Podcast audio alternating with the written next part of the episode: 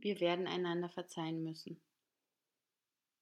Es ist der Tag vor dem Leverkusen-Spiel und ich habe pandemisch schlechte Laune.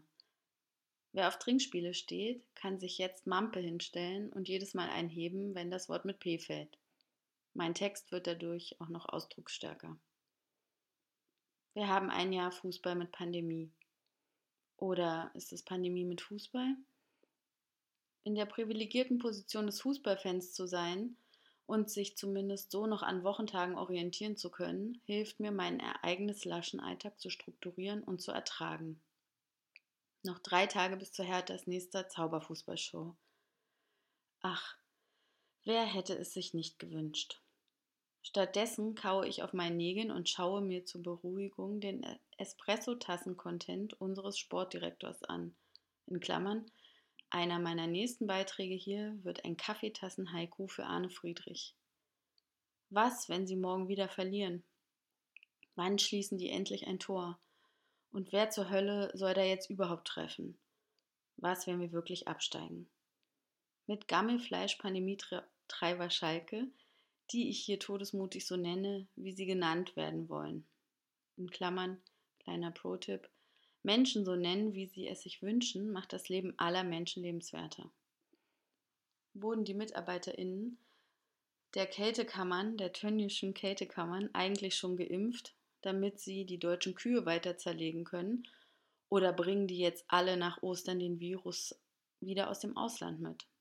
Nicht, dass die Europameisterschaft dann doch noch ganz ohne Fans in 250 pandemischen Enklaven stattfinden muss.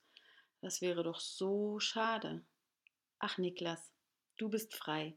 Spiel für den scheidenden Yogi like you never did before. Ich schweife ab.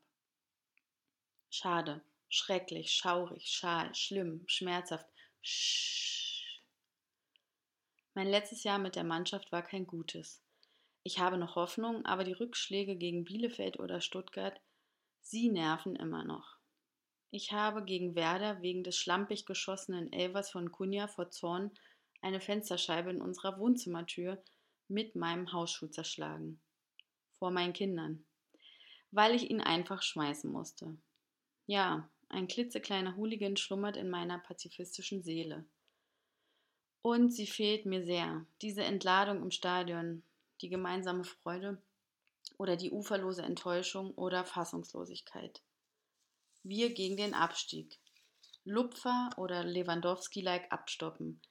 Peinlicher wird es auch 2021 in der Bundesliga nicht mehr. Ich war so stolz auf Dodi, dass er ihn einfach reingeballert hat. Das Jahr mit meinem Verein war deutlich besser. Ich finde, Hertha BSC hat im letzten Jahr viel richtig gemacht. Sie haben sich engagiert, haben klare Worte zu gesellschaftlich relevanten Themen gefunden, in Klammern, zum Beispiel Antisemitismus oder Homophobie, und die Abwesenheit eines Sponsors auch dazu genutzt, auf die Schicksale von Menschen hinzuweisen, die in der Pandemie keine Stimme haben. Kranke und Kneipenwirtinnen.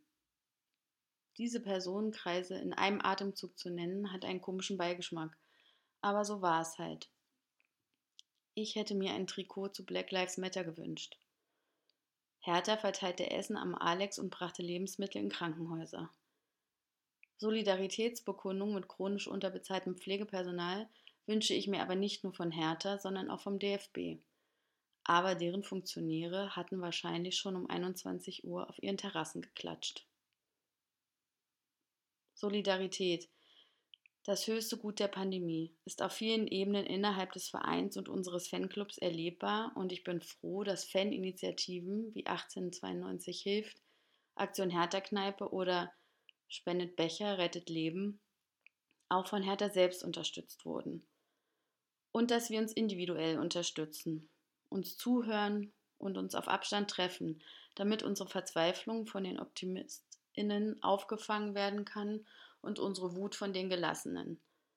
Die Leinsgemeinschaft, die wir schon seit Monaten, in Klammern oder seit immer bilden, der Galgenhumor und die Leidenschaft für ein Thema, die Aufmunterungsversuche oder einfach auch mal eine feine Pümbelei, definiert unser blau-weiß-buntes Wir. Sowohl die AKJ als auch in Klammern die Hertha. Um hier mal einen diskursiven Evergreen öffentlich zu machen. Ein 3-0 später fällt die Last von den Schultern, vorerst.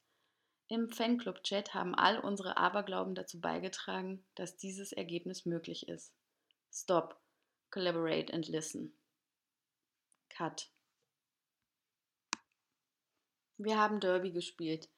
Tanja, in Klammern natürlich getestet, hat dabei meine Wohnung heil gelassen und wir sind Stadtmeisterin geworden.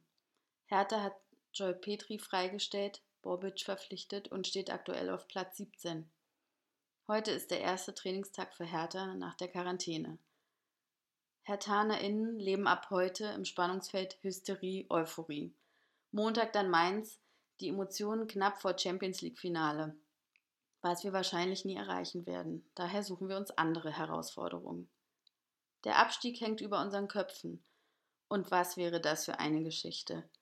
Windhorst investiert Hertha in die zweite Liga. Immerhin gelingt Axel Kruse der Hertha-Blockbuster schlechthin. Man muss an allem das Positive sehen. Das macht uns unser Sportdirektor jeden Tag in seinem Wohnzimmer vor. Die Holzscheite im Bücherregal hat er übrigens selbst geschlagen. Deshalb liegen die da. Shoutout an alle, den Weichzeichnerfilter anzuschalten, sonst geht die Diskussion gleich in eine ganz andere Richtung. Ich habe meinen Text ursprünglich angefangen, weil ich meine Gedanken zum Thema Pandemie Fußball sortieren wollte. Da wusste ich noch gar nicht, dass dieses Thema auf mehreren Ebenen für Hertha, in Klammern, wie schon länger gesamtgesellschaftlich, eine ganz andere Dynamik bekommen würde. Ei, there's the rub. Wenn die Ausübung des Berufs das Leben gefährdet, in welcher Verwertungslogik leben wir dann und warum brennt nicht alles?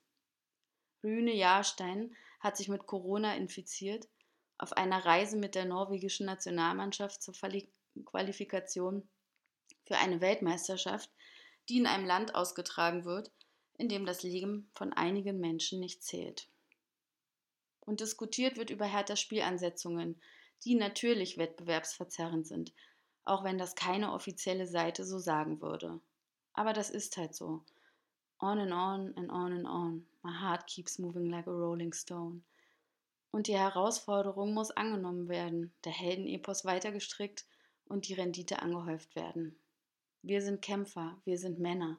Bla bla. Ein Volk hält zusammen, das Fußballvolk, aber nur das Straighte. Die anderen, ja, ja, das wird man wohl noch sagen dürfen, sonst leben wir in einer Meinungsdiktatur, in der Ulf nicht mehr Porsche fahren darf und Karl-Heinz den Nasenpimmel nicht regelmäßig lüften. Nicht antreten wären drei Minuspunkte und die angehäufte Abwesenheit der Beweis des Versagens. So kommt man nie in die Super League. Vielleicht kann Jan-Josef Liefers dazu auch mal was sagen.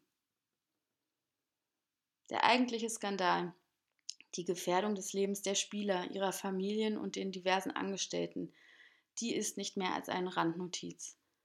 Die Corona-Traumata, die Narbenwulst der Normalo-Seele, das steht einfach gar nicht zur Debatte.